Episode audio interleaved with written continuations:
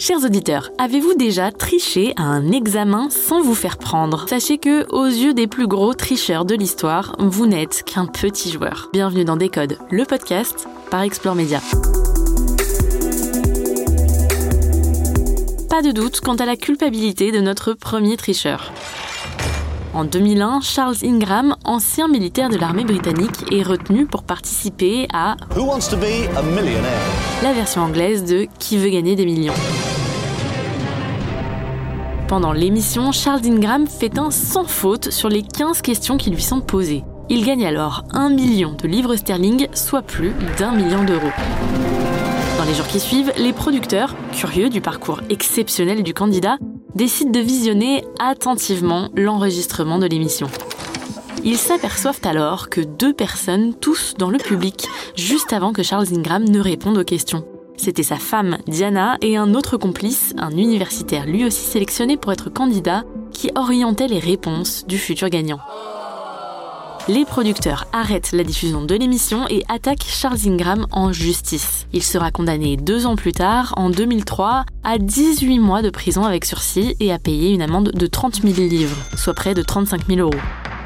Le tricheur a même été contraint de démissionner de son poste de major de l'armée britannique. De l'autre côté de l'Atlantique, on a aussi Rosie Ruiz.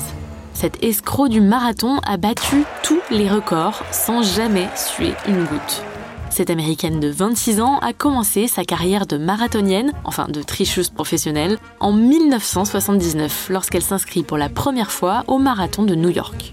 Mais après 30 minutes de course, Rosie est un peu fatiguée.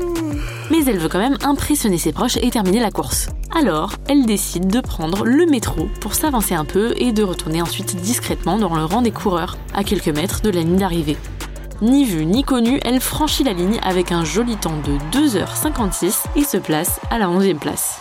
Grâce à son temps, elle se qualifie même pour le célèbre marathon de Boston l'année suivante. Et elle va y faire encore plus fort. le jour de la course, Rosie a réservé un hôtel situé à quelques pas de la ligne d'arrivée. Profitant des nombreux spectateurs et du désordre général, elle s'asperge la figure d'eau et rejoint le parcours 700 mètres avant la ligne d'arrivée. Elle arrive première en 2h31 minutes, soit le record du marathon de Boston et la troisième meilleure performance féminine de tous les temps. Les soupçons contre Rosie Ruiz sont inévitables et elle finit par être démasquée une semaine plus tard. Deux étudiants présents dans le public la reconnaissent et expliquent l'avoir vue enjamber la barrière pour rejoindre le parcours. Mais jusqu'à sa mort en 2019, Rosie Ruiz gardera son secret. Elle n'avouera jamais avoir triché. Je pourrais passer à un détecteur de mensonges, mais je ne pense pas que cela mesurerait quoi que ce soit de concret. Je sais ce que j'ai fait et je le prouverai encore à l'avenir. Et pour finir, si je vous dis Las Vegas, vous penserez sans doute Casino, bien sûr. Richard Marcus est connu comme le plus gros tricheur de Las Vegas. Pendant près de 25 ans, il a dupé les casinos du monde entier sans jamais se faire pincer. Il est tellement fort que les responsables en sécurité s'arrachent aujourd'hui ses conseils. Son histoire débute dans les années 1970. À seulement 19 ans, il tente sa chance à Vegas avec 20 000 dollars en poche. Rapidement, il gagne 120 000 dollars, mais les repère tout aussi vite. Sans le sou, le jeune Richard Marcus doit donc trouver un boulot et il décide de passer de l'autre côté des tapis et de devenir croupier.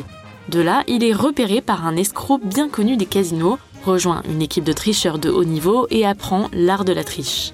Roulette, poker, blackjack, Richard Marcus apprend toutes les ruses pour tromper ses adversaires et pendant 25 ans, il va écumer les casinos du monde entier sans jamais se faire attraper. Dans les années 1990, avec l'arrivée de la technologie dans les casinos, il décide de se retirer avant de risquer de se faire prendre. Selon ses dires, il aurait tout de même amassé 5 millions de dollars tout au long de sa vie de tricheur.